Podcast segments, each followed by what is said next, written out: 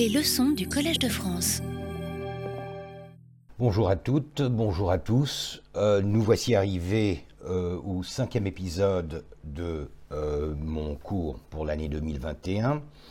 Une crise prolongée, même si nous ne sommes pas encore véritablement arrivés en plein dans la crise, mais vous connaissez assez maintenant l'Empire ottoman pour savoir que il y a toujours un état de crise, même pendant les années 1860 que nous avons évoquées la semaine dernière. Si vous vous souvenez, j'avais parlé un peu du changement de règne et du changement de mentalité et d'idéologie qui accompagnait ce changement euh, de règne. J'avais insisté sur le fait que euh, Abdulaziz, le, le frère d'Abdulmejid, Abdulmejid étant mort en 1861, euh, Abdulaziz, lorsqu'il prend la succession de son frère, veut se désolidariser un peu de l'image que s'était créée euh, Abdulmejid, son frère aîné. Euh, cette image, on l'a bien vu, c'était celle de la ruée vers l'Occident, c'est-à-dire une image extrêmement occidentalisante, euh, un engagement euh, dans une modernité qui était en grande partie imposée par les grandes puissances, notamment la Grande-Bretagne et la France. Nous en avons pour, pour exemple, pour preuve même, le célèbre décret de 1856, l'édit des, des réformes, qui, en, quelques mots, euh, imposait à l'Empire ottoman un, statut d'égalité à accorder à tous les sujets de l'Empire, euh, qui visait essentiellement l'intégration des non-musulmans dans le système. C'est quelque chose qui avait été assez mal pris par la population musulmane et on avait évoqué quelques réactions euh, qui parfois allaient jusqu'à des tentatives de régicide. Donc lorsqu'en 1861 euh, Abdulmejid meurt, euh, Abdulaziz a en tête de se distinguer, euh, en tout cas pour ce qui est de l'image et pour ce qui est de l'idéologie dominante de l'Empire, se distinguer de son frère, et bien sûr son frère étant essentiellement impliqué dans une occidentalisation à outrance, il va jouer la carte de euh, l'islam ou la carte de l'Orient, euh, c'est-à-dire qu'il va, essayer euh, de modifier un peu la, vision que l'on a de l'Empire ottoman vers le public intérieur, vers l'opinion publique ottomane, il va essayer de, créer une image beaucoup plus traditionnelle, beaucoup plus conservatrice, beaucoup plus ancrée dans la tradition. Et euh, vers l'Occident, il va jouer plutôt la carte de l'Orient, et nous en avons vu quelques exemples dans euh, l'architecture euh, de, de la période. c'est intéressant parce que, encore une fois, l'architecture, c'est quelque chose de très parlant. Dans le cas des années 1860 à Istanbul, nous avons malheureusement très peu de témoignages de, concernant la manière dont le public ottoman lui-même percevait l'introduction de ces nouveaux éléments architecturaux, euh, cet orientalisme, et par conséquent, je ne suis pas sûr, d'ailleurs je doute fort, que la population euh, ait été consciente du fait qu'il s'agissait là euh, d'un style architectural nouveau qui se voulait novateur et qui voulait donner un message nouveau, un message différent au, grand public. Je crois que les Occidentaux ont été beaucoup plus visés, et par conséquent, c'est une manière d'adapter en quelque sorte euh, euh, cette modernité, ce désir de modernité, un public euh, occidental qui, lui, est au courant de l'orientalisme, de l'architecture orientaliste, alambresque, moresque, etc., et pour qui cela devait avoir un certain sens. Euh, je vous ai montré en particulier, l'exemple de la décoration euh, de l'ordre euh, que Abdulaziz va créer en 1861 un peu pour damer le pion à l'ordre que son frère avait créé en 1851-52, l'ordre Bejidi. Il ne va pas l'appeler l'ordre Azizi, heureusement d'ailleurs, il l'appellera l'ordre Osmani, la, référence étant à euh, la continuité de l'Empire. Et vous vous souviendrez euh, que euh, le langage décoratif de cette nouvelle décoration, de, ce nouvel ordre, est extrêmement ancré dans cette, dans cette vision orientaliste de l'islam et de la turcité. Le vert, le rouge, et bien sûr des références explicites à la fondation de l'Empire et par conséquent à un sultan qui pratique le culte des ancêtres et qui par conséquent euh, va d'ailleurs, il va, il va profiter euh, de euh, cette création d'un nouvel ordre pour aller rendre hommage à ses ancêtres, il va rendre visite au, au, mausolée d'Osman, le, fondateur éponyme de la dynastie, et il va lui, accrocher la décoration en diamant de l'ordre osmani, et ça c'est un geste qui en dit long justement sur cette volonté de, euh, de faire mousser en quelque sorte l'histoire, l'histoire de la dynastie, l'histoire de l'Empire, euh, pour se constituer une nouvelle, euh, image de l'Empire. Cela étant dit, et c'est pourquoi euh, c'est euh, sans arrêt euh, dans les années 1860 et même dans les années 1870, ce sont un peu des, montagnes russes, puisque on va d'un extrême à l'autre. D'un côté, on flirte avec l'islam et avec la tradition, de l'autre, on s'engage dans la modernité à, plein temps. Et c'est pendant le règne d'Abdulaziz que va avoir lieu euh, probablement l'événement le plus marquant euh, qui unit, qui met en contact, qui met en rapport euh, les sultans ottomans, le sultan ottoman lui-même en, l'occurrence, avec la royauté et les monarchies occidentales. En effet, en 1867,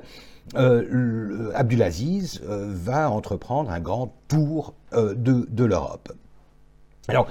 derrière ce tour, il y a un contexte qui est lui aussi extrêmement parlant, puisqu'il va se rendre à Paris, tout d'abord, via Marseille.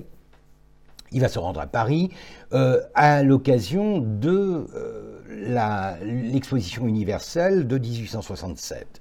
Euh, vous savez que ces expositions universelles avaient commencé quelques décennies plus tôt, mais euh, en 1851 et en 1855, donc à, Londres d'abord, puis à Paris, les Ottomans euh, s'étaient engagés dans ce nouveau spectacle de la, de la modernité et du, progrès et avaient tenu à participer en tant que, nation, en quelque sorte, à ce, festival du progrès. Évidemment, euh, les moyens dont disposaient les Ottomans étaient limités. Euh, ils euh, ne pouvaient, en gros, en 51 et en 55, ils ne pouvaient que qu'exposer quelques produits locaux, des produits textiles, des produits agricoles. donc c'était un peu une foire des produits ottomans présentés dans un contexte qui, lui, consacrait des produits tout autres, puisque euh, les, euh, euh, les, expositions universelles, c'est essentiellement la consécration de l'industrie, des progrès techniques et de, tous les produits qui découlent de cette industrialisation qui est en train de, dominer euh, euh, toute l'Europe à cette, euh, cette époque-là. Les Ottomans ne s'industrialisent pas encore. Il y a bien quelques tentatives de fonder des, des, usines, une usine qui fabriquerait des fès, donc cette coiffure nationale, ce qui permet d'équiper une grande partie de la population, donc c'est bien utile, mais ça ne va pas très loin. Et surtout, quand il s'agit d'industries lourdes, métallurgiques, etc., les Ottomans euh, ne sont absolument pas capables de se lancer dans ce genre d'investissement. Et d'ailleurs, euh, je crois qu'il faut euh, souligner que les investissements occidentaux dans l'Empire ottoman eux non plus ne vont pas euh, se lancer dans des projets faramineux qui euh, demandent beaucoup d'investissement et euh, ne promettent que des retours à long terme. C'est-à-dire que l'industrie ne prendra pas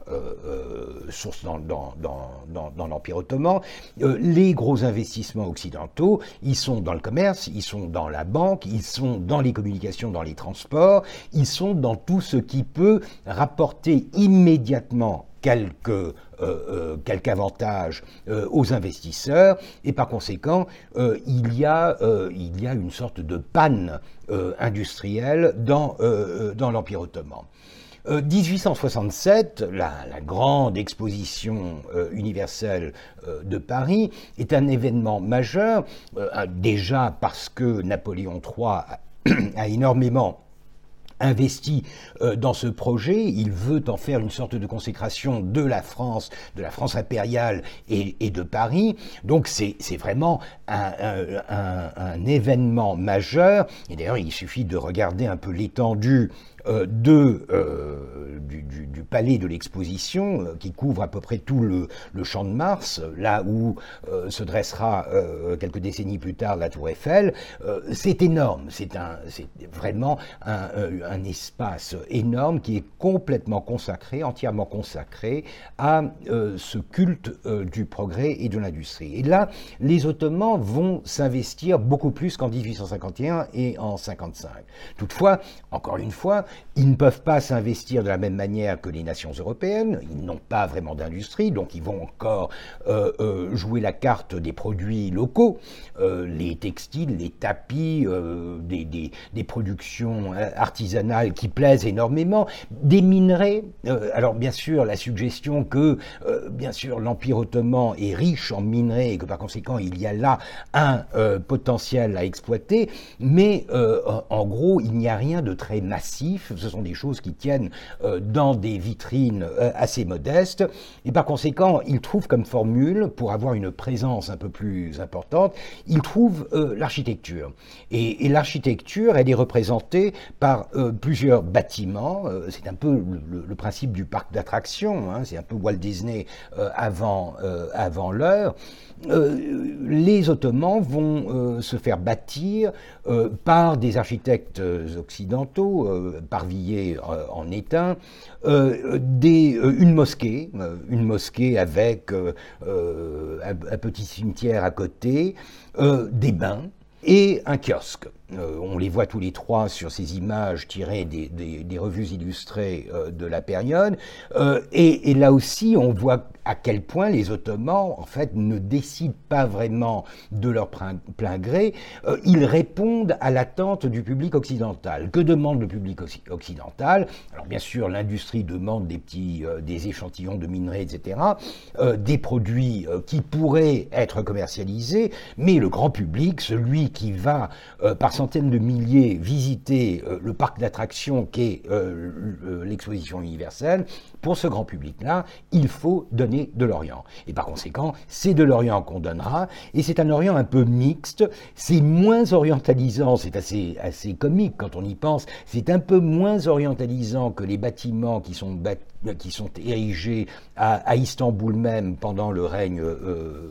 d'Abdulaziz, euh, où l'on voit vraiment des, des fantaisies euh, mauresques qui dépassent de beaucoup la, la, tradition architecturale ottomane. Dans le cas du parc de l'exposition universelle, le kiosque a des éléments qui sont un peu mauresques, les bains, évidemment, ça évoque un, un certain Orient et il y a quand même des, des éléments architecturaux qui sont un peu empruntés à des modèles euh, autres que euh, euh, l'architecture ottomane à, Constantinople même. Mais en gros, on, est un peu plus modeste, on, on freine un peu son orientalisme et on présente donc quelque chose qui ressemble assez bien euh, à euh, l'architecture ottomane telle qu'on peut la découvrir en Anatolie euh, occidentale et à Constantinople même à cette époque-là. Donc c'est 1867, c'est un gros investissement. des, sommes importantes sont investies dans, dans, ce projet, dans la participation ottomane, et par conséquent, lorsque Abdulaziz décide de rendre visite à Napoléon III, il choisira ce moment, euh, cette, euh, ce moment, moment, qui coïncide avec l'exposition universelle. D'ailleurs, il va participer à la distribution des prix à la fin euh, de, de l'exposition dans la tribune impériale avec à ses côtés Napoléon III. Donc cette visite en Europe, elle commence très bien, même si il y a, il y a quelques, quelques, quelques problèmes, notamment le fait que la, révolution mexicaine a, tué l'empereur du Mexique, ce, cet empereur sur qui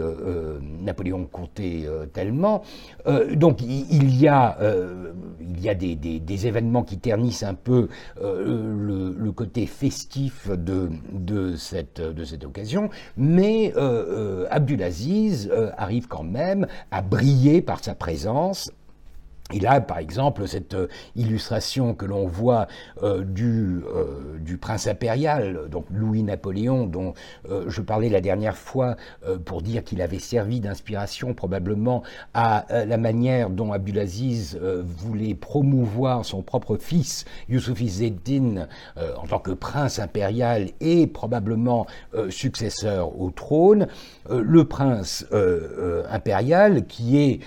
président de l'exposition universelle. Euh, si je ne me trompe, il a 10-11 ans euh, à l'époque, euh, ce qui que, ce prouve que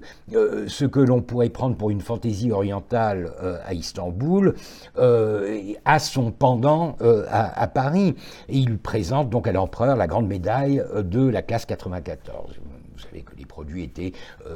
catégorisés, ils étaient divisés en classes. Et euh, on voit un,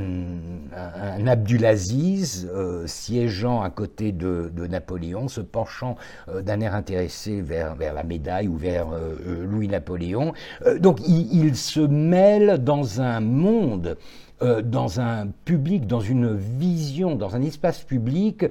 qui lui était jusque-là interdit. Euh, c'est quand même un événement majeur du côté ottoman comme du côté euh, occidental. Les, Occidentaux euh, n'ont jamais vu de souverain ottoman sur le sol européen. les Ottomans n'ont jamais vu leur empereur quitter le sol de l'Empire autrement que pour mener une campagne euh, militaire contre les infidèles. Euh, donc vraiment, c'est du nouveau, c'est du nouveau, et c'est quelque chose qui s'inscrit euh, dans l'actualité, d'autant plus qu'il y a, un, phénomène de d'émulation et de rivalité qui s'établit entre Abdulaziz et le Khedive d'Égypte, Ismail Pacha, qui lui aussi est à Paris pour la même occasion, et cet ancien vassal, qui est maintenant plus ou moins reconnu comme un, souverain à, part entière, euh, est en train de briller lui aussi, d'autant plus que lui est beaucoup plus familiarisé avec les coutumes occidentales et que par conséquent il présente un peu mieux que euh, Abdulaziz, qui est quand même un peu plus réservé, euh, un peu plus fruste, disons. Mais ce voyage se poursuit à, Londres, et ça, évidemment, c'est très important puisque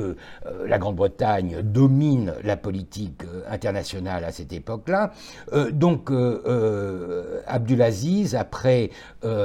après un, séjour à Paris, euh, va euh, se rendre à, Londres, il va traverser la Manche, euh, atterrir à, Douvres, où il est, il est accueilli par le, prince de Galles. il résidera au palais de Buckingham à, Londres, et à Londres aussi, il, sera, il sera l'objet de beaucoup de festivités, par exemple cette réception au Guildhall, appelez ça l'hôtel de ville si vous voulez, où l'on fête l'arrivée de ce souverain euh, orientale, euh, d'autant plus que dans le cas de la Grande-Bretagne, il y a encore plus d'intérêt euh, pour euh, le potentiel économique que représente l'Empire ottoman. Euh, toutes les industries de, Manchester, de Birmingham, etc., vont rendre visite aux souverains. il faut se souvenir que c'est une période où, la, crise cotonnière bat son plein, la, guerre, la sécession, la guerre de sécession aux États-Unis a, a créé énormément de problèmes pour euh, l'approvisionnement du coton, notamment en Angleterre, et euh, les Ottomans se sont mis à la production euh, du, coton pour répondre à cette demande, pour profiter en quelque sorte de ce creux que la guerre américaine avait créé. Par conséquent, les industriels de de Manchester, de Birmingham, de Leeds, etc., vont se rendre à Londres pour rencontrer le sultan et pour essayer de promouvoir leurs propres intérêts. Donc il est en train, en quelque sorte, de démarcher aussi les grandes puissances, puisque à côté du côté purement prestigieux et officiel de cette visite, il y a énormément d'intérêts économiques qui sont en jeu. Du point de vue euh, de euh, l'Empire et du point de vue euh, de, de, la dynastie, il y a un événement, il y a un aspect extrêmement intéressant de ce voyage qui a un rapport avec la modernisation de la dynastie. Vous savez que les, les princes étaient jusque-là plus ou moins enfermés. On sait que Abdulmejid emmenait ses fils de temps en temps au théâtre, euh, voir l'opéra euh, à, Istanbul même, à Pera dans le quartier euh, européen de la ville. mais en gros, les, les princes impériaux n'apparaissaient pas en public, ils ne participaient pas à, à, tous les fastes de l'Empire qui étaient entièrement dominés par le sultan lui-même et par les hauts dignitaires de la sublime porte. Seule exception, euh, Abdulaziz avait en quelque sorte enfreint à la tradition en promouvant son, euh, son propre fils, Youssouf Zeddin, euh, qu'il avait essayé de présenter comme une sorte de d'officier de la garde impériale, etc. Mais son âge était tel, enfin il a été promu maréchal à l'âge de 11 ans, que ça ne, ça, ne, ça ne, pouvait pas vraiment déboucher sur une, une, présence publique de, de, de quelque importance. Euh, donc l'intention y était, d'autant plus qu'il rêvait un peu euh, de euh, rétablir une sorte de succession de père en fils, une sorte de, de primogéniture, mais le voyage en Europe devient l'occasion pour certains princes de se montrer en public à un âge qui est quand même respectable. C'est notamment le cas des deux fils d'Abdulmejid, donc les neveux d'Abdulaziz. Euh, à gauche, euh, vous voyez Mourad, Mehmed Mourad, né en 1840, et à droite, Abdulhamid, né deux ans plus tard, en 1842. Les deux photographies ont été prises dans le même studio de Downey à, Londres. ils ont à peine 25 ans, l'un 26, l'autre 24, ou 27 et 25. ce sont deux jeunes princes qui vont d'une certaine manière briller en Europe parce que c'est la première fois qu'on voit euh, non seulement un sultan, mais aussi des princes qui l'accompagnent et qui sont habillés. Vous voyez les beaux costumes euh, euh, dont ils qu'il portent sur, sur ces photos. ils sont habillés à l'européenne, si ce n'est pour le, le fez, et par conséquent, ils représentent en quelque sorte l'espoir d'un empire qui va s'ancrer dans la modernité et qui va continuer à s'occidentaliser, à se civilisé, entre guillemets, euh, c'est ce que la plupart des observateurs occidentaux euh, pensent. Alors, ce qui est intéressant, et nous reviendrons là-dessus à plusieurs reprises, c'est que nous avons là euh, non seulement deux frères, deux frères princes, deux frères princiers, deux, futurs sultans, Mourad et, et Abdulhamid, nous avons aussi Abel Ekhar. Abel Ekhar, puisque Abel, le, euh, Mourad euh, va devenir victime en quelque sorte de, euh, de Cain, d'Abdulhamid, puisque, encore une fois nous y reviendrons, il sera détrôné au bout de trois mois pour incapacité mentale, en fait, alcoolisme, etc. Il sera, il sera détrôné et remplacé, et emprisonné, euh, littéralement, pendant 28 ans, euh, dans un palais euh, sur le Bosphore, par son frère, qui lui succédera. Et c'est un peu là qu'est né un peu ce, ce, mythe, cette légende des deux frères ennemis, des deux frères excessivement différents. Mourad, très ouvert vers l'Occident, on raconte qu'il danse la quadrille, euh, on raconte euh, qu'il euh, qu'il flirte avec les princesses britanniques. L'autre, au contraire, beaucoup plus sombre, beaucoup plus réservé, se serait déjà forgé une sorte de vision assez négative de l'Occident et se serait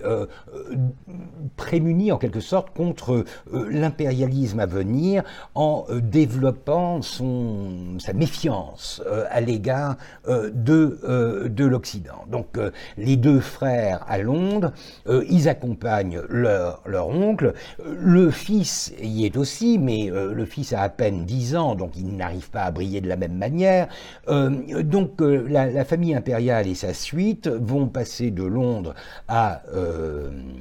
à, Bruxelles, euh, de là à Vienne et ensuite rentrer à, Istanbul après un voyage, un périple de quelques 40 euh, jours. Euh, c'est un événement majeur qui est, et vous connaissez bien sûr ma passion des médailles, qui est commémoré par une médaille qui est frappée à Londres à l'effigie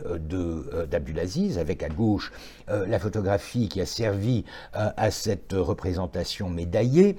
Euh, c'est un gros, événement, c'est un gros événement et tout le monde mise là-dessus. Or, euh, ça n'est, euh, et nous le verrons, la crise est aux portes de, l'Empire, et par conséquent, cet enthousiasme, ce, désir de voir une sorte de, consécration de l'occidentalité ou de l'occidentalisation euh, de l'Empire euh, va en grande partie euh, être avorté par les événements qui suivent. En plus, 1867 est suivi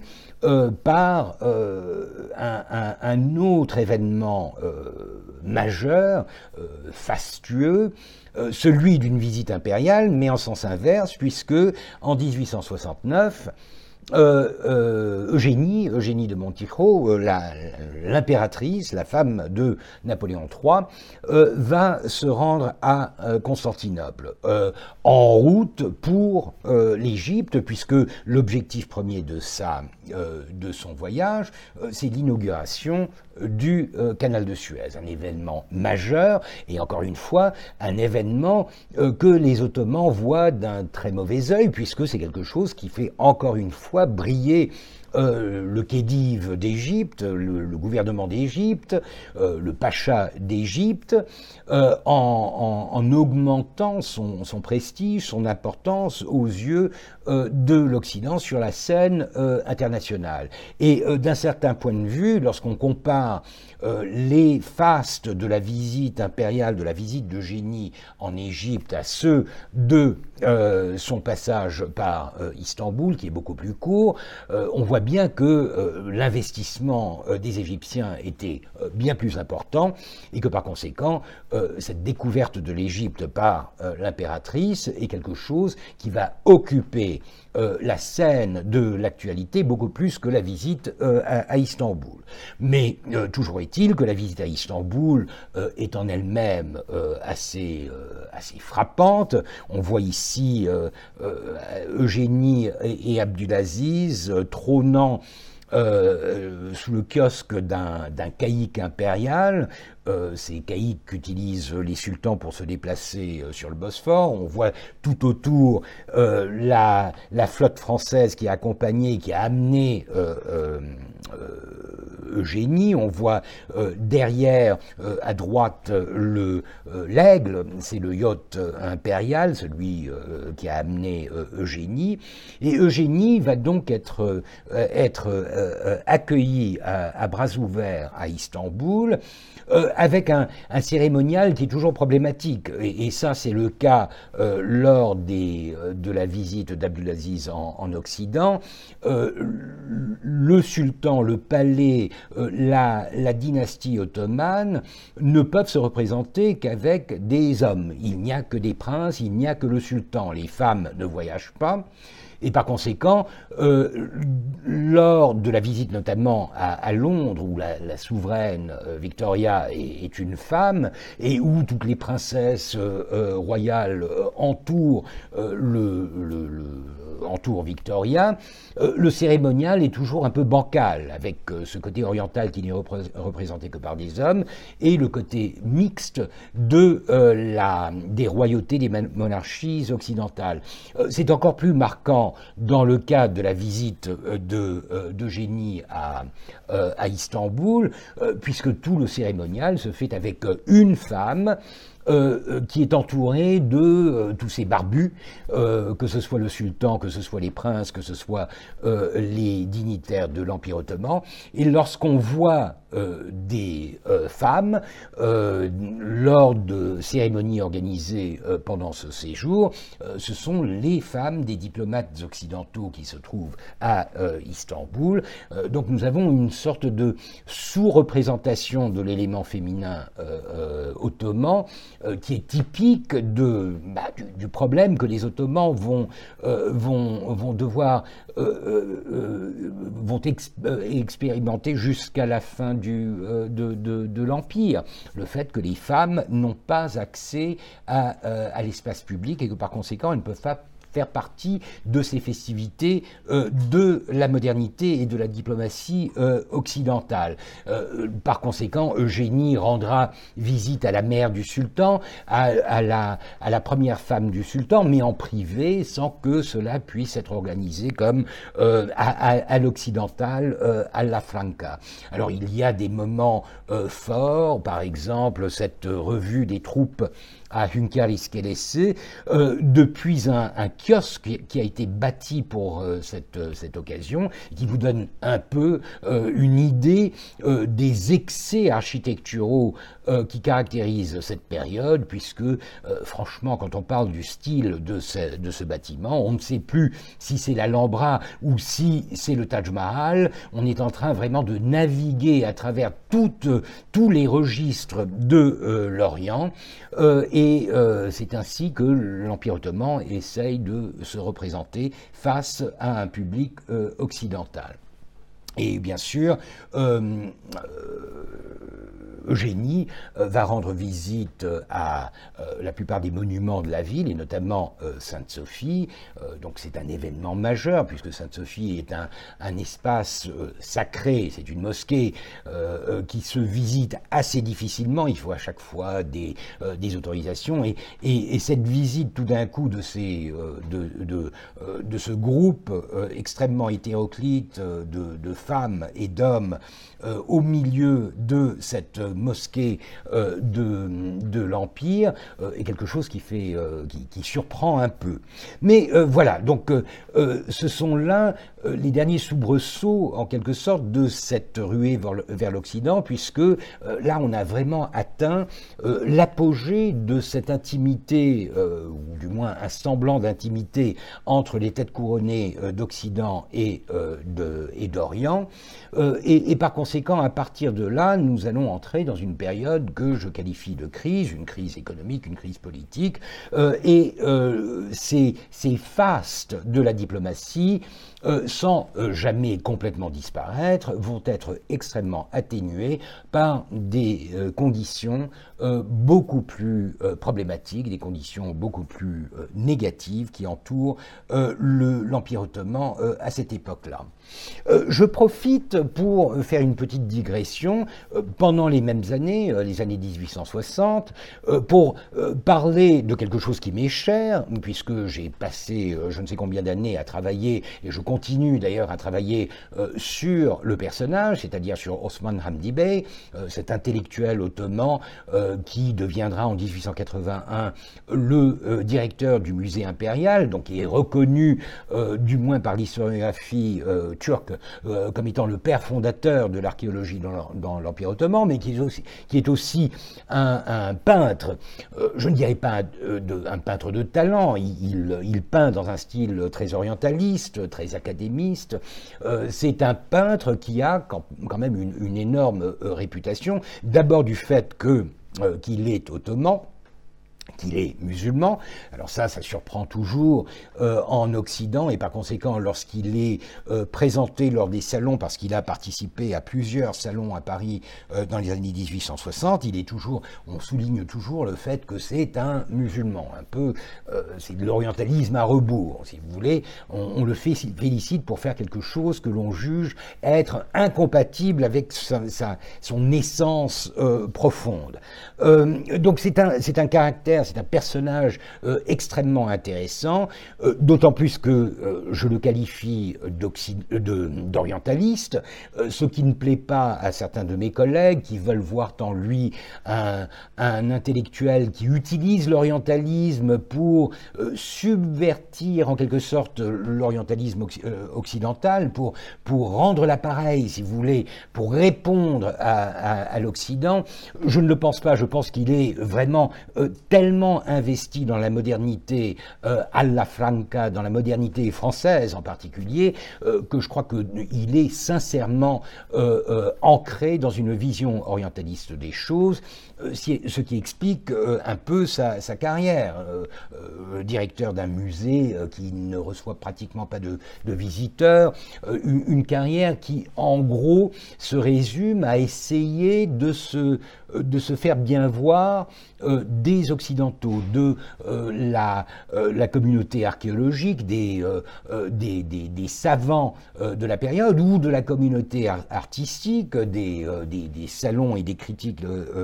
artistiques de, de, de l'époque. donc il est, il est vraiment complètement tourné vers l'Occident, ce qui inévitablement euh, euh, lui fait épouser des, des, prises de position qui sont euh, orientalistes. Et encore une fois, à chaque fois que je, je dois parler de l'orientalisme d'Osman Hamdi, je dois insister sur le fait que ça n'est pas grave, ce n'est pas un crime. En fait, ça se comprend parfaitement dans un contexte, je parle de la seconde moitié du 19e siècle, où l'Occident est tellement prenant et, et le modèle occidental est tellement puissant euh, comme modèle civilisationnel qu'il est difficile d'échapper à cette logique de euh, finir par croire que l'Occident euh, révèle en fait la seule solution, la seule réponse au problème du sous-développement, au problème de l'échec euh, quelque chose qui obsède les, Ottomans, et que par conséquent, à partir du moment où ils s'engagent dans la voie de la modernité euh, par le biais de l'occidentalisation, euh, inévitablement, ils, épousent, ils, intériorisent la plupart des préceptes, la, plupart des, principes de l'orientalisme, notamment le fait que l'Orient est plus ou moins confiné dans le, dans le temps, qu'il est gelé dans le temps, qu'il est, euh, euh, qu'il est paralysé en quelque sorte dans, un, dans une histoire dont il n'arrive pas à euh, se, dégager, et que le seul moyen de faire avancer l'Orient, de, de lui permettre de briser ce carcan euh, l'Orient, l'essence même de, l'Orient, c'est de l'occidentaliser, c'est-à-dire c'est de le forcer à adopter des formes et des normes qui sont extérieures à sa culture parce qu'elles sont meilleures, parce qu'elles sont beaucoup plus performantes et parce que euh, sont le seul moyen dont nous disposions pour faire changer les choses dans un contexte où normalement euh, tout va rester en quelque sorte immobile dans le temps incapable de se, euh, de se régénérer. Euh, Osman Hamdi, euh, bien sûr, a des débuts euh, qui sont très prometteurs. Il est étudiant à Paris dans les années 1860. Et voici deux photographies d'Osman Hamdi. À gauche, à Paris, avec son nœud papillon, il a l'air d'un flâneur un peu baudelairien. ce sont les années 1860. Il est, à, Paris de 1860 à 1868. Il s'y liera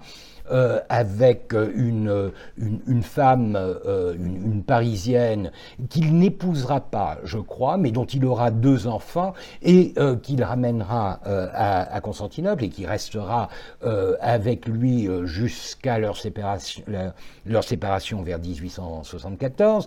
D'ailleurs, après cette séparation, il va tomber amoureux d'une autre française et l'épouser. Donc euh, il est vraiment tellement investi euh, dans, euh, dans la, culture française que je ne connais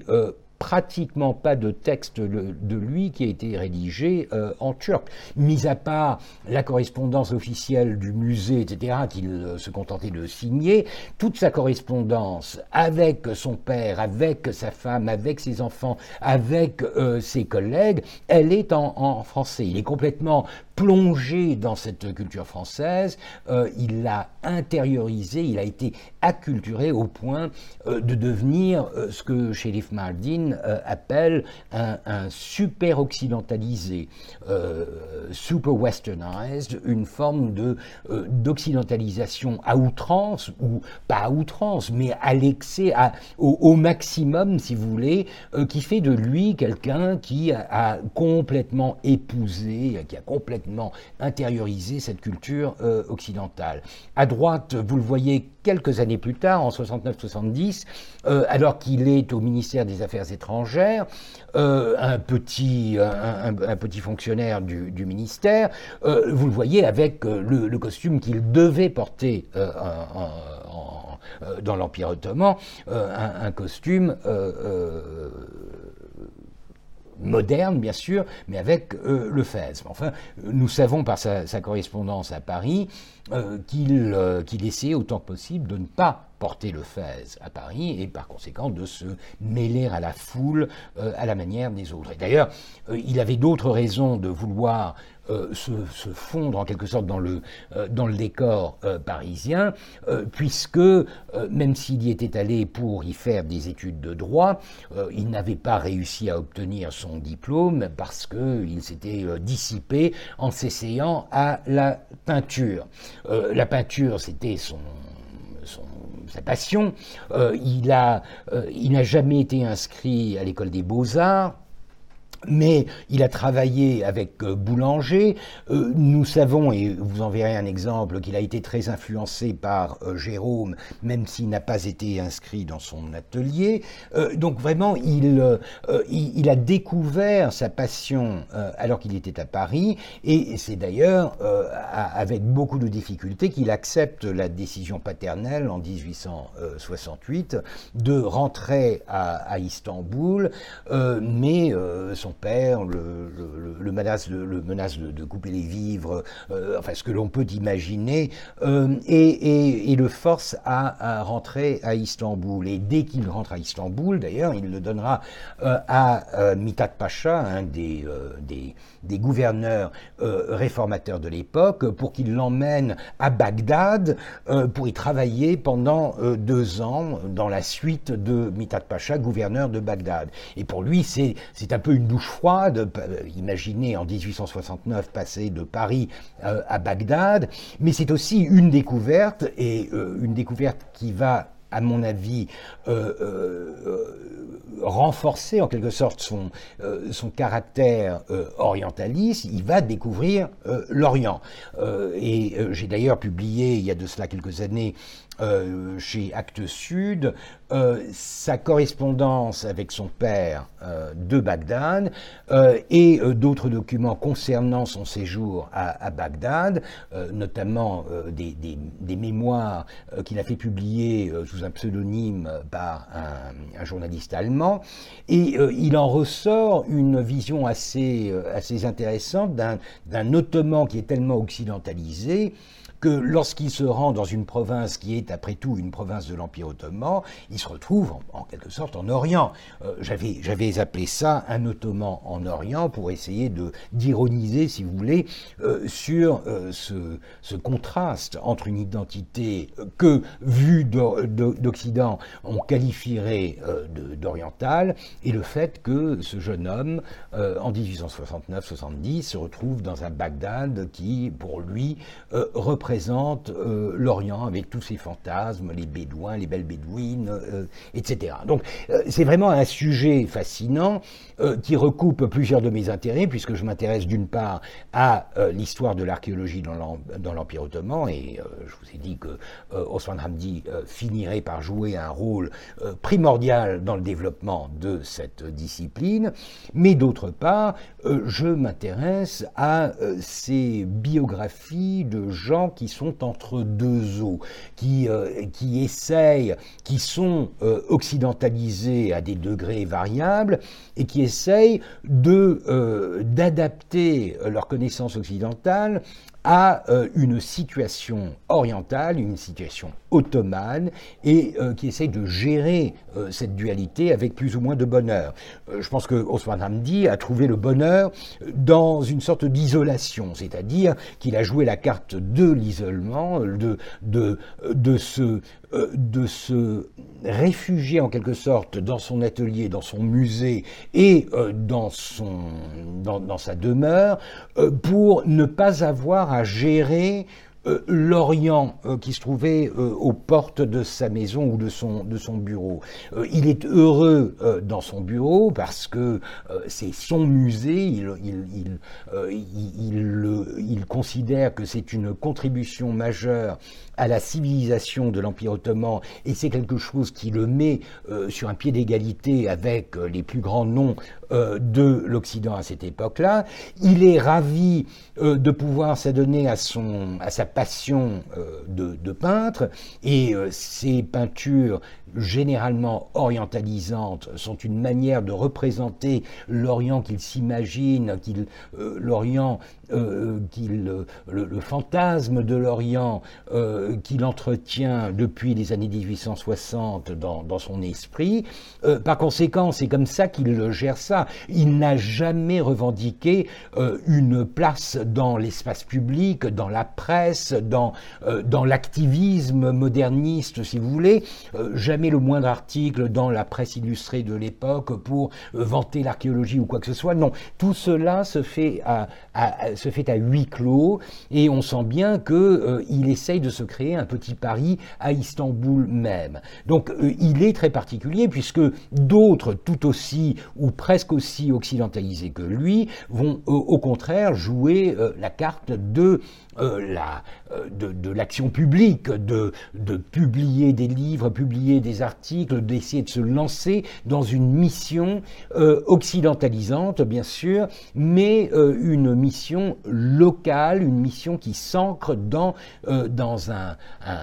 rôle euh, de, novateurs ou de leaders dans un, euh, pays euh, qui a besoin de, changer. Osman Hamdi, rien de cela, il se, il se tient à l'écart de toutes ces considérations politiques et culturelles,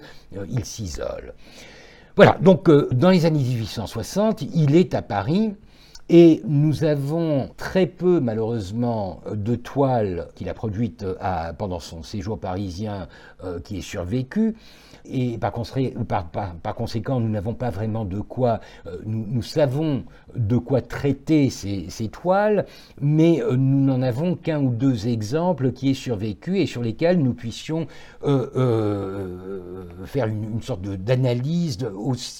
à la fois textuelle, intellectuelle et, pictoriale et artistique. Et c'est justement sur une de ces toiles que je voudrais me pencher, une toile qu'il a exposée pendant euh, l'exposition universelle. Alors je vous ai dit qu'il avait déjà exposé au, salon. Euh, là, exposé à l'exposition universelle dans la section ottomane, euh, ça n'est pas la même chose. C'est quelque chose de beaucoup plus facile puisque il, fait partie un peu de la bureaucratie de l'époque. Il a un petit poste de secrétaire à l'ambassade et de toute façon, son père, Ethan Pacha, est un des euh, hauts dignitaires de, l'époque. Par conséquent, il a toutes ses entrées, si vous voulez. Il n'a pas de mal à faire accepter un tableau euh, dans la section ottomane de euh, l'exposition universelle. C'est donc sur ce tableau que je voudrais me pencher pour essayer de vous expliquer comment fonctionne euh, l'orientalisme euh, ottoman, euh, c'est-à-dire cette idéologie hybride qui se nourrit de l'orientalisme occidental et qui l'adapte à ses besoins, qui, qui modifie cette idéologie de manière à s'en servir, de manière à se l'approprier, non pas pour répondre à l'Occident, euh, à l'orientalisme euh, occidental, mais pour essayer de se situer dans un contexte qui est historiquement, culturellement, plus profondément ancré dans la tradition euh, locale. Puisque le problème des orientalistes, et ça on le sent même euh, euh, en, Occident, ils sont souvent critiqués pour le côté un peu fantaisiste de leur peinture. Jean-Léon Gérôme en est un, bon exemple, même si c'est un, un, peintre très très très présent, adulé par beaucoup dans les années 1860, il y a quand même une, section de la, critique, de l'opinion publique qui voit déjà dans son art euh, quelque chose d'extrêmement fantaisiste, une sorte de caricature de l'Orient. Et d'ailleurs, au fur et à mesure, dans les décennies qui suivent, l'orientalisme sera de plus en plus décrié euh, jusqu'à euh, pratiquement complètement disparaître de la scène, ou du moins se, se, modifier au point de devenir quelque chose de très différent de ce qu'il était dans les années 1860. Euh, donc, euh, pour, un, jeune ottoman qui se trouve à Paris, le problème est de se situer dans, ce, dans cette scène, euh, sur cette scène artistique, en, faisant la part des choses, c'est-à-dire d'une part en revendiquant son identité, son identité de turc entre guillemets, mais en, en, essayant de faire quelque chose qui soit moins une sorte de dérivé de ce qui se fait déjà en Occident. D'ailleurs, dans le cas d'Osman Hamdi, euh, on sent bien que s'il fait des tableaux, s'il euh, produit euh, des œuvres qui sont essentiellement des représentations de l'Orient, ce n'est pas forcément parce qu'il le veut, mais parce que c'est ce qu'on attend de lui. Euh, vous l'Ottoman, vous allez, euh, lui dit Boulanger probablement, vous allez me représenter quelque chose qui est bien de chez vous, vous allez pouvoir nous donner de l'authentique, de l'Orient authentique. Alors, le problème, c'est que euh, Osman Hamdi euh, n'a pas une très bonne connaissance de l'Orient authentique. C'est un fils de Pacha qui a grandi euh, à Istanbul, qui a quitté la ville en 1868, en, pardon, en 1860, et qui a passé huit ans d'affilée à, à, Paris. il est un peu coupé de, de, ses sources, d'autant plus que, encore une fois, il fait partie d'une famille extrêmement occidentalisé. Euh, Etem Pacha, on, l'avait déjà évoqué euh, l'année dernière, est un de ses premiers élèves musulmans à être envoyé, même si c'est un rescapé du massacre de Kyo, à être envoyé en Occident pour y faire leurs études. Il fait l'école des mines. Euh, donc il est euh, parfaitement francophone, très imbu de science et de culture française, et c'est d'ailleurs une des raisons pour lesquelles euh, Osman Hamdi, à 18 ans, va se retrouver euh, à, à, Paris. Euh, donc il faut bien savoir que c'est un fils de pacha privilégié et déjà très occidentalisé, qui ne connaît pas les, fins fonds de l'Anatolie, ni même les quartiers un peu, un peu plus périphériques d'Istanbul. D'ailleurs, j'en veux pour preuve euh, la surprise euh, qu'il éprouve lorsqu'il découvre l'Orient à, Bagdad. Il est vraiment, euh, il, est fasciné par un Orient qu'il ne connaissait absolument pas, un peu à la manière d'un officier de l'armée britannique en Inde ou d'un officier français en, en, Algérie. Donc c'est un peu ça la super occidentalisation, c'est un peu le fait d'être coupé de ses propres sources. Et par conséquent, le tableau qu'il expose en 1867 est un tableau intéressant, euh, c'est le Zeybek à l'affût. Alors le Zeybek à l'affût, euh, vous voyez, c'est un, un, soldat ou, un brigand plutôt, un brigand au costume assez original, notamment le couvre-chef euh, qui, qui s'étage un peu comme ça sur les, sur les hauteurs, avec des, des, pantalons bouffants mais courts, des guêtres, des jambières, etc.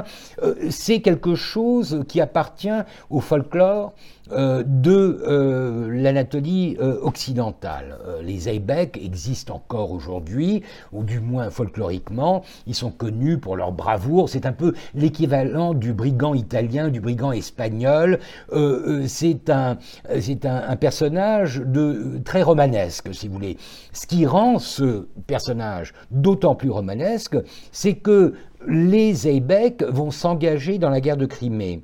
Euh, de manière assez systématique en tant que volontaire dans ce qu'on appelle les euh, unités de Bachebozuk.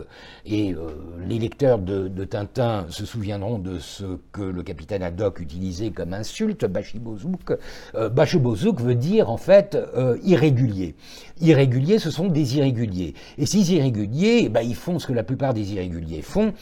c'est-à-dire qu'ils commettent des crimes de guerre, des, des rapines, euh, ils, ils, sont violents. Et par conséquent, ils font leur entrée dans euh, la culture occidentale. Déjà dans les années 1830-40 avec certains peintres qui, peignent ces, ces, nobles brigands euh, de Caen par exemple, qui peignent des, des, portraits de ces nobles brigands, mais c'est surtout avec la guerre de Crimée et la presse illustrée que euh, le Bachibozouk euh, va faire son entrée dans la culture euh, populaire, la culture de masse en Occident. Et ce Bachibozouk, c'est souvent, comme je vous le disais, c'est souvent un, un Zeybek. donc le Zeybek va se retrouver, même si on ne les nomme pas des Zeybek, on préfère Bachibozouk, ça fait, ça fait rêver un peu plus, on ne sait pas exactement comment différencier les deux. donc Osman Hamdi, en, en, peignant un Zeybek, euh, est en train de faire quelque chose d'intéressant puisqu'il répond à quelque chose, il répond à une attente, il répond à une image euh, qui est déjà assez fortement ancrée euh, auprès du public occidental. Seulement, la question que je me suis posée tout de suite, c'est que, franchement, pour qu'Osman Hamdi euh, connaisse et puisse peindre un Zeybek, il faudrait euh, qu'il connaisse un peu euh, la tradition locale, le costume, l'aspect général de ces, de ces brigands. Or, euh, mon opinion euh, et que, en tant que fils de Pacha euh, dans son environnement douillet de Constantinople, il n'a pas dû avoir beaucoup d'occasions d'observer les Zeybek.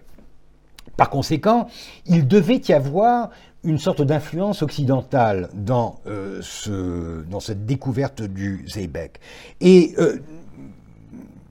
une, collègue historienne de l'art, euh, Gulru Chakmak, a amené le premier élément de, réponse euh, à cette interrogation en montrant que euh, le Zeybek, la pose du Zeybek, était directement empruntée à un tableau de Boulanger, son maître, euh, les éclaireurs arabes qui avaient été exposés, si je ne me trompe, en 1857 au Salon de, Paris. Le tableau n'existe plus, mais on en a une représentation euh, gravée euh, dans, une, dans une publication. Et oui, effectivement, lorsqu'on voit la pose du Zeybek, c'est-à-dire le Zeybek à l'affût, ce brigand se cachant derrière un petit, derrière un petit promontoire rocheux, et, par conséquent avec une promesse de violence, on voit bien que euh, c'est là que euh, Hamdi a puisé son inspiration. Seulement pour moi, cela ne suffisait pas puisque je devais aussi me poser la question du costume. Le, cas Boulanger, le tableau de Boulanger ne répondait pas à cette exigence puisque c'était des éclaireurs arabes, un contexte colonial purement algérien, rien à voir avec notre Zeybek. Et pour cela, je suis allé voir un peu dans la production orientaliste de l'époque, et je suis tombé euh, sur un, tableau très connu de Jean-Léon Jérôme, euh, l'Almé. L'Almé, euh, c'est euh, quelque chose qu'on connaît depuis Nerval, n'est-ce pas? L'Almé, c'est la danseuse du, du ventre, c'est la danseuse lascive du Caire. Et euh, cette représentation de l'Almé par euh, Jérôme, euh, en 1863, si je ne me trompe, donc quatre ans avant le Zeybek d'Osman Hamdi, est un tableau où l'on voit quelque chose de tout à fait incongru. On voit des Zeybek assistant à la danse de l'Almé. Euh, la danse se situant au Caire, il est tout à, tout à fait impossible euh, que des, des se trouvent euh, au Caire. Peu importe, l'orientalisme fonctionne ainsi, il suffit de, de faire un collage, de, de photoshopper en quelque sorte des éléments qui eux-mêmes parlent d'Orient, à partir du moment où ils sont réunis dans un espace qui lui-même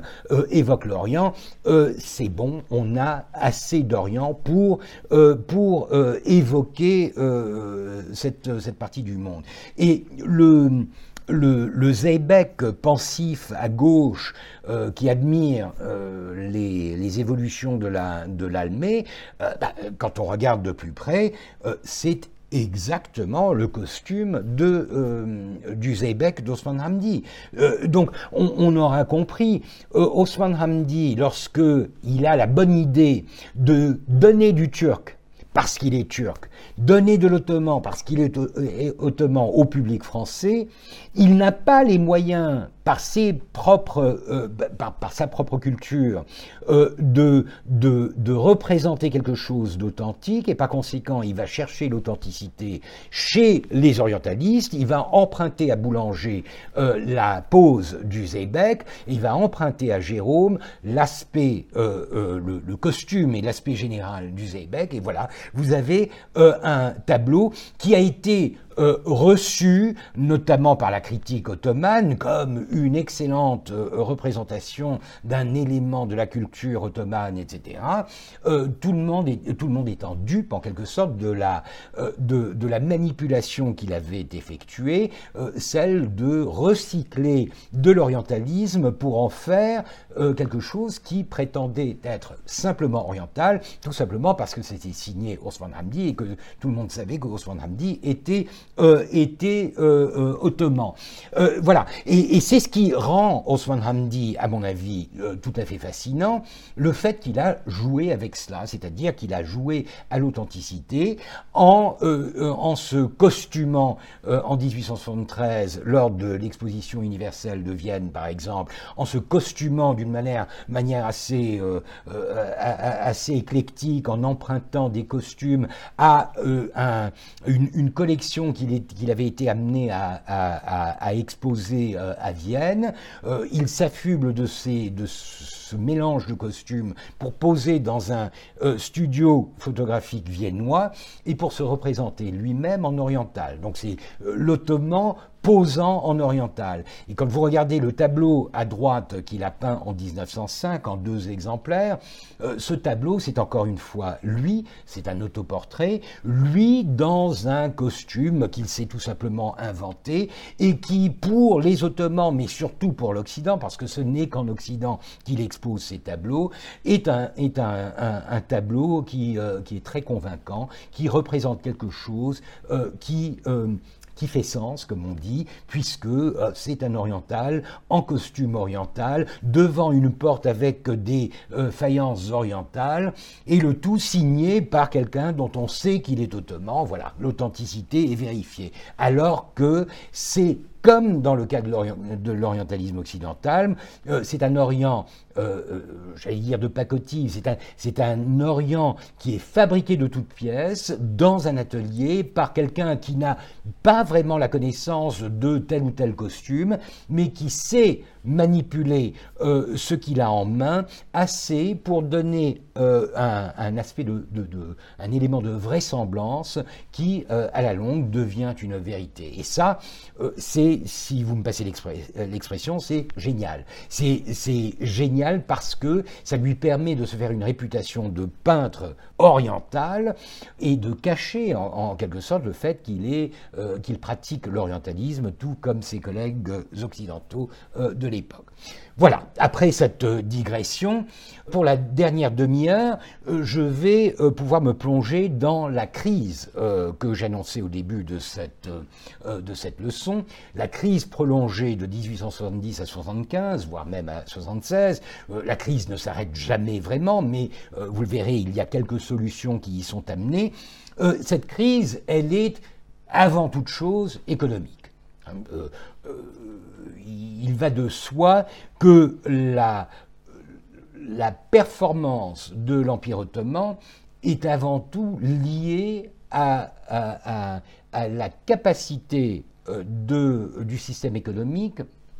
de répondre aux exigences du temps. Et euh, après euh, quelques années, voire quelques décennies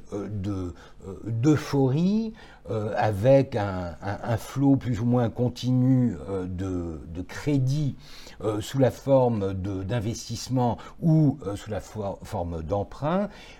dans les années 1870, le système tombe en panne. Le système tombe en panne. On peut d'ailleurs donner une date assez précise pour parler d'un crack banquier en 1870. Alors, je ne sais pas si les, graphiques de, ce genre vous plaisent, mais euh, en tout cas, ils sont assez parlants. Euh, voici euh, l'évolution de la réserve de la Banque impériale ottomane, cette banque que j'avais décrite dans mes leçons précédentes, cette banque qui avait débuté sa carrière en tant que banque privée et qui était devenue banque d'État, donc une, grosse institution, une, une, des plus grosses entreprises de l'Empire, euh, voici l'évolution de euh, sa réserve euh, monétaire, donc son or, sa, la, caisse, comme on disait, de mai à octobre, en octobre 1870. Vous voyez qu'il y a une chute épouvantable à partir de la mi-mai on se retrouve à, un plancher euh, qui frise à peu près les 100 000 euh, livres. Et 100 000 livres pour une, banque, ça n'est rien vraiment. Donc il y a vraiment ce qu'on appelle un rush sur la banque, c'est un crack euh, banquier. Et ensuite, petit à petit, la banque essaye de se rétablir à environ 300 000 et elle survivra cette crise d'ailleurs, mais l'Empire est, bien en, en crise. Alors la crise a toutes sortes de raisons. La crise elle est aussi euh, internationale. Il faut se souvenir que 1870, euh, c'est euh, la, guerre franco-prussienne, c'est la défaite de la France impériale, c'est un événement majeur qui va causer bien des troubles dans le système économique et, financier de l'époque. c'est aussi un creux des, de ce qu'on appelle les cycles de, de Kondratiev, c'est-à-dire un creux dans l'évolution même du capitalisme, il y a toujours des montées et des descentes, et par conséquent, les années 1870 appartiennent à, une, à, un creux dans ces, dans ces cycles plus, plus courts de 25 ans. Il y a bien sûr des conditions euh, locales. Il y a le fait, par exemple, que le quartier de Perrin, celui que j'évoque souvent en tant que quartier euh, occidental de la ville, va être complètement détruit par les flammes euh, lors d'un incendie en, juin 1870. Alors c'est quelque chose qui, euh, sans euh, causer directement une crise, va énormément contribuer puisque la population qui compte, entre guillemets, c'est-à-dire celle qui représente justement les investissements ou les dérivés des investissements occidentaux, elle se trouve justement dans ce quartier-là et par conséquent, lorsque ce quartier, ce quartier partent en, fumée. Euh, c'est un peu le capitalisme euh, en, à Constantinople qui va être euh, extrêmement endommagé par, par cet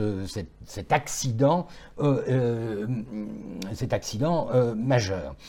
donc il y a toutes sortes de choses pour expliquer la crise de 1870, mais parmi toutes les explications, je pense qu'il faut euh, retenir surtout celle de l'endettement. C'est-à-dire le fait que depuis 1854, euh, l'Empire euh, est en train de, de s'endetter, est en train d'emprunter à, l'Occident. emprunter des sommes de plus en plus importantes. Vous avez là l'exemple, un, échantillon, un, exemplaire d'un d'un titre provisoire de l'emprunt ottoman de 1872, emprunt à prime de 792 millions de francs. Ce sont des sommes très importantes. D'ailleurs, encore une fois, si vous me le permettez, je vais vous dire ça en graphique, et avec euh, l'évolution de cet endettement depuis le début, donc depuis 1854, euh, jusqu'à euh, bah, la fin des années 1870. Alors qu'est-ce qu'on qu'est-ce voit sur ce, graphique? On voit que déjà l'ampleur de l'endettement a complètement changé à partir de 1865. C'est-à-dire qu'on est parti d'emprunts euh, en 1850 qui sont euh, somme toute assez modestes. On parle de 2 millions et demi, 5 euh, millions de livres sterling. Ce sont des sommes importantes, mais ça n'est pas, ça n'est pas excessif. 58, encore une fois 5 millions, et même au début des années 60, on est encore en dessous des 10 millions. Et tout d'un coup, lorsqu'on passe en 1865 à 35, 40 millions, ou bien 20, 25 millions, 30 millions, euh, en 73, 45 euh, millions, on, est passé à, un registre complètement différent. C'est-à-dire euh, qu'on a commencé à emprunter de manière presque suicidaire. D'ailleurs,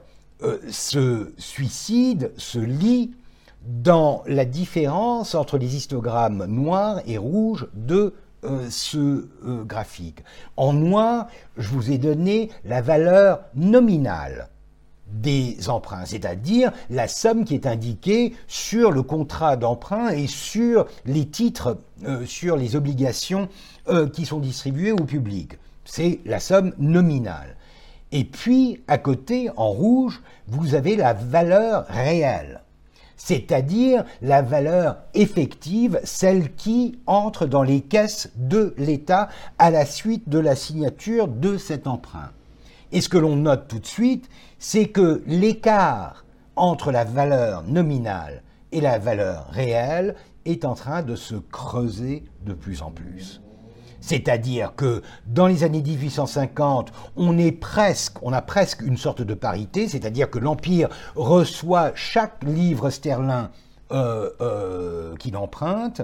Vers les années 1860, on commence à tomber euh, en, dessous des, 60%. Et, euh, euh, dans les années 70, on est déjà à 50%, voire même à 30-40%. Ce qui veut dire en gros que l'Empire s'endette de 100 millions, par exemple, et va donc devoir rembourser 100 millions avec les intérêts, mais en fait, il n'en reçoit que 50 ou que 40. Ce qui traduit en quelque sorte la différence entre les deux, traduit tout simplement le crédit de l'Empire, c'est-à-dire la capacité que l'on, estime euh, euh, l'Empire avoir de, euh, de, rembourser sa dette. Or cette crédibilité, ce crédit est en train de chuter. Et par conséquent, l'Empire devient euh, un, lieu d'investissement euh, euh, à risque, à haut risque, où l'on fait payer justement à l'emprunteur tous les risques qu'il y a dans cet emprunt, cet endettement galopant au cours des années. Alors, c'est un problème C'est un problème énorme puisque on arrive à une situation euh, en quelque sorte suicidaire, en quelque sorte un cercle vicieux euh, où l'empire est en train de, euh, d'emprunter uniquement pour payer, pour rembourser ses dettes précédentes. Il n'y a qu'à voir l'évolution autre graphique euh, l'évolution des remboursements annuels des emprunts ottomans, on voit bien qu'on est en train de passer du, euh, million environ en 1855, euh, les, remboursements sur le premier emprunt et une partie du, du, second emprunt, à presque 12 millions de livres sterling par an dans les années 1875. Et si ça chute tout d'un coup en 1876, c'est uniquement parce que les Ottomans n'auront d'autre solution à cette crise que d'arrêter ce qu'on appelle le paiement du coupon, c'est-à-dire de, euh, de, déclarer une faillite, une faillite, une banqueroute unilatéralement, c'est-à-dire d'avertir les porteurs des euh, obligations ottomanes que dorénavant, euh, l'Empire ottoman ne paierait plus le coupon, ou du moins qu'il n'en paierait que la moitié et que l'autre moitié euh, serait convertie en, en, titre de... Un, un, système compliqué qui, en gros, veut dire que l'État a fait faillite et qu'il ne peut plus payer sa dette. Alors ça, bien sûr, ça fait chuter les remboursements, mais ça fait chuter aussi euh, euh, le crédit qui était déjà au ras des pâquerettes de l'Empire et fait de l'Empire euh, la cible d'une d'un désir, d'une obligation des places financières occidentales de trouver une solution à cette faillite. Parce que le problème des emprunts, c'est que ces emprunts, ce ne sont pas des emprunts d'État à État, ce sont des emprunts qui parfois sont garantis, notamment au début, par un État ou un autre, la Grande-Bretagne ou la France, tout au début dans les années 50, parce qu'on voulait euh, encourager les Ottomans à emprunter et qu'on voulait euh, leur donner les moyens de financer euh, la guerre de, de Crimée. Mais au fur et à mesure, à partir des années 1860, ce sont des emprunts qui sont contractés sur les places financières de Paris, de Londres, euh, de, Berlin, de, Vienne, c'est-à-dire des, euh, des emprunts qui sont vendus par des institutions de crédit, les Rothschild ou des banques, etc., qui sont vendus à des petits porteurs. Et les petits porteurs, c'est eux qui vont payer les frais, qui vont faire les frais de cette faillite si les gouvernements euh, n'interviennent pas. Donc une, solution gouvernementale aurait peut-être été plus facile. On connaît beaucoup d'exemples de dettes qui sont euh, tout d'un coup rayées parce que c'était des dettes d'État à État et que la décision politique est prise d'oublier en quelque sorte les, les dettes de certains pays envers d'autres. Mais lorsqu'il s'agit du euh, petit porteur parisien, euh, londonien, et pas que parisien, mais marseillais, lyonnais, euh, etc., on, parle de quelque chose qui risque de déstabiliser le système financier, voire même le système politique en Occident. Et par conséquent, il faut trouver une solution solution. Elle n'apparaîtra qu'en 1881. Mais pour le moment, euh, je voulais simplement vous donner une idée claire de la manière dont cette montée en flèche des remboursements indiquait que l'Empire ottoman était pris dans une sorte de spirale, dans une sorte de tourbillon, dans un maelstrom euh, euh, financier, et en était arrivé à devoir financer ses propres remboursements de la dette par de nouveaux euh, emprunts. Au niveau de la Banque ottomane, on arrive à voir exactement le, même euh, phénomène à, partir euh, de, ce qu'on appelle les avances faites au gouvernement et faites au, public. La, Banque impériale ottomane, dès 1863, parce que c'est une banque d'État, se doit de servir son État. Elle le sert de plusieurs manières, euh, l'émission de banknotes, euh, le, euh, la, médiation et l'organisation de certains emprunts. Donc la, banque devient en quelque sorte agent financier de, de l'Empire, mais aussi en contractant des, contrats d'avance avec le gouvernement, c'est-à-dire en faisant des avances immédiates au gouvernement en, cas de, besoin urgent. Et là, euh, la banque remplace avantageusement, dans la plupart des cas, les banquiers locaux. Ces sarrafs, ces banquiers euh, locaux, euh, pour la plupart grecs, arméniens, juifs, qui ont énormément profité de, des difficultés financières de l'Empire avant la création de la Banque ottomane parce qu'il monopolisait ou du moins il cartélisait un peu euh, la place euh, financière de, de, Constantinople, la banque était devenue un agent, un acteur puissant qui mettait un frein à ce genre d'abus en euh, baissant euh, les taux d'intérêt sur ces emprunts et en, offrant euh, au gouvernement ottoman la possibilité d'obtenir des avances à un coût légèrement moindre. Seulement, lorsque l'on regarde l'évolution des avances de la Banque ottomane, au public en général, les avances, le total des avances et les avances au gouvernement, on note quelque chose d'assez frappant, c'est que les, euh, les, avances au gouvernement euh, s'interrompent euh, sérieusement à partir de des, des, années 1880. Et ça aussi, c'est une traduction directe de ce que je vous décrivais comme la, la, la crise de, de, des années 70, c'est-à-dire que dans les années 70, et vous voyez que la montée en flèche des, avances au gouvernement, elles correspondent à peu près à 1870, il y a une montée en flèche à tel point que les avances au gouvernement euh, en 1800, que je dise pas de bêtises, euh, vers 1876, représentent en gros 90% de toutes les avances du, de la banque. C'est-à-dire que la banque, qui avait quand même vocation à être une banque commerciale aussi, est complètement happée par euh, les emprunts de l'État et se retrouve dans l'incapacité de répondre aux besoins du public, du marché, tant euh, elle, est, euh, elle est réquisitionnée en quelque sorte par le gouvernement. Et ceci va durer jusque dans les années 80 euh, une chute avec la création de la dette publique ottomane, mais cela vous donne bien euh, une, vision très nette de cette crise. C'est une crise politico-économique, politico-financière. L'Empire est en banqueroute, l'Empire n'arrive plus à financer sa propre survie et il n'a que des moyens euh, très restreints euh, d'essayer de trouver une solution à cette crise. Donc les années 70 sont caractérisées par cette crise très profonde, le manque de financement, le manque de euh, moyens et euh, l'incapacité dans laquelle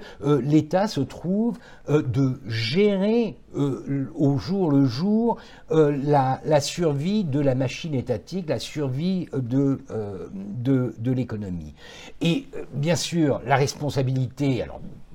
je ne vais pas me lancer dans, euh, une étude ou une diatribe de l'impérialisme. Il est évident qu'il y a là un cercle vicieux euh, qui est dans la nature même de la domination, la domination financière du tiers-monde par le capital euh, occidental, mais il y a quand même une part formidable de responsabilité du côté ottoman, puisque le problème majeur, c'est que les emprunts, et ça je l'avais déjà évoqué, les emprunts sont utilisés euh, de manière très irrationnelle. Les emprunts, le produit des emprunts est utilisé de temps en temps pour un assainissement du marché, notamment par exemple pour le retrait euh, du euh, papier-monnaie en, en 58-62, euh, ce qui est tout à fait légitime, mais le gros euh, du produit des emprunts est utilisé euh, en gros au financement des dépenses excessives du gouvernement, du palais, la construction de palais,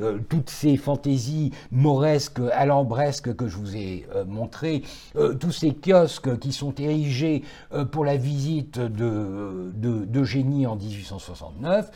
ça coûte énormément, ça coûte énormément et c'est quelque chose que le gouvernement va euh, essayer de financer par le produit de ces euh, emprunts. Les premiers emprunts étaient déjà mal partis puisque, euh, vous vous souviendrez, 54-55, deux emprunts consécutifs qui avaient été, qui avaient été donnés à des, à des taux extrêmement favorables à l'Empire ottoman. je crois qu'il y en avait un qui avait été émis en fait au-dessus de 100%, à 102,5%. C'est quelque chose vraiment qui dénote une confiance, je dirais, aveugle dans l'emprunteur. Mais ces, ces deux premiers emprunts ont été entièrement euh, dépensés euh, pour euh, la guerre de Crimée. Donc encore une fois, un investissement que l'on que l'on peut considérer comme nécessaire, voire même inévitable, mais en tout cas un investissement qui n'a aucun retour concret, un investissement qui n'a pas de retombées économiques et dont on ne peut pas espérer euh, euh, obtenir euh, des bénéfices à, court, à moyen ou à, long terme. donc c'est là le problème du sous-développement ottoman, si vous voulez, le fait que l'entrée de capitaux se fait d'une manière extrêmement biaisée, elle se fait essentiellement pour des projets euh, qui n'ont aucune viabilité, euh, aucune faisabilité euh, économique, qui n'ont d'ailleurs aucun objectif économique, je pense encore aux palais, etc. Ou alors pour des investissements par le biais d'entrepreneurs occidentaux, notamment des investissements qui sont tellement ciblés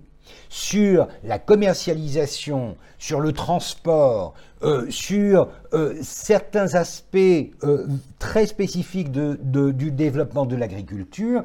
qu'ils n'ont pas de retombées bénéfiques sur l'économie elle-même. Il n'y a pas vraiment de création d'usines, d'entreprises, il n'y a pas de capitalisme qui naît au-delà d'un capitalisme purement commercial et un capitalisme purement financier. Euh, dans les années 1870, on boursicote euh, à, longueur de journée, donc il y a euh, l'Empire ottoman s'intègre complètement dans l'économie monde, mais par le biais de la finance, par le biais d'investissements complètement dominés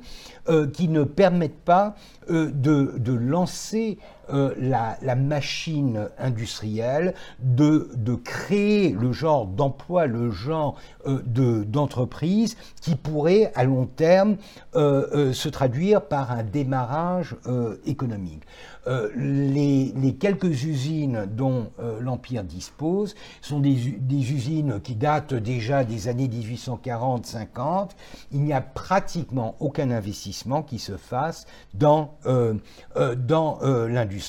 au-delà, encore une fois, de l'armée, c'est-à-dire de l'équipement militaire. Alors là, pour les poudrières, pour les, les, fonderies de canons, là, effectivement, on, engloutit des, millions dans la création de ce genre d'entreprise, mais aucun pas n'est lancé dans la direction véritable, d'une véritable industrie donc cette crise euh, économique, elle va marquer de manière tout à fait décisive euh, euh, l'avenir de l'Empire ottoman, puisqu'elle va en quelque sorte dessiner les conditions d'une tutelle économique et financière qui sera presque complète, c'est-à-dire que si 1856 inaugurait en quelque sorte une tutelle diplomatique, une tutelle politique euh, de, de, l'Occident, euh, la crise économique des années 1870 et la solution que l'on y trouvera, c'est-à-dire la création d'un consortium qui va mettre la main sur les revenus de l'État euh, pour pour, pour, constituer ce qu'on appelle l'administration de la dette publique ottomane, c'est-à-dire un État au sein de l'État dont l'obligation, dont la charge, dont l'objectif est de euh, de trouver les moyens d'assurer le remboursement des emprunts ottomans, euh, dans ces conditions-là, évidemment, on est passé à un autre régime de tutelle, une tutelle qui est euh, désormais économique, financière et qui par conséquent s'ouvre vers euh, la phase finale du capitalisme euh, occidental, euh, l'impérialisme. Et sur ce sujet, même si c'est sur une période beaucoup plus tardive, les années 1895 à, 1914, je vous conseille de lire l'ouvrage du regretté Jacques Toby, Intérêt et impérialisme français dans l'Empire ottoman, qui est un magnifique pavé euh, mais qui retrace très bien et dans le détail euh, l'établissement euh, de l'impérialisme français, avec une focalisation sur l'identité française de, cet impérialisme pendant les dernières décennies de l'Empire. Donc cette crise, bien sûr, comment peut-on parler d'une crise économique, sans parler euh, de crise politique? Et euh, il est évident que euh, dans le cas de l'Empire ottoman, la crise économique, la crise financière qui débute déjà au milieu des années 1860, va se doubler d'une crise politique. Une crise politique dont on a vu déjà des bribes en 58, cette, cette cette conjuration visant à éliminer Abdul-Mejid. En 1869, il y aura une autre conjuration du même euh, type qui a été étudiée elle aussi par Burak Onaran dans l'ouvrage que je citais l'autre jour. Mais vous avez beaucoup plus concrètement quelque chose qui à long terme hmm, va marquer euh, la politique euh, ottomane. Vous avez la création de ce que l'on appelle la jeune Turquie. Euh, la jeune Turquie, alors bien sûr le terme est emprunté, euh, et c'est tout à fait dans l'air du temps, est emprunté à toutes ces jeunesses euh, occidentales que l'on connaît, jeune, Pologne, jeune, jeune Italie, tous ces mouvements carbonaristes des années 20, 30, 40, qui vont marquer la scène politique occidentale avec force révolution. Les Ottomans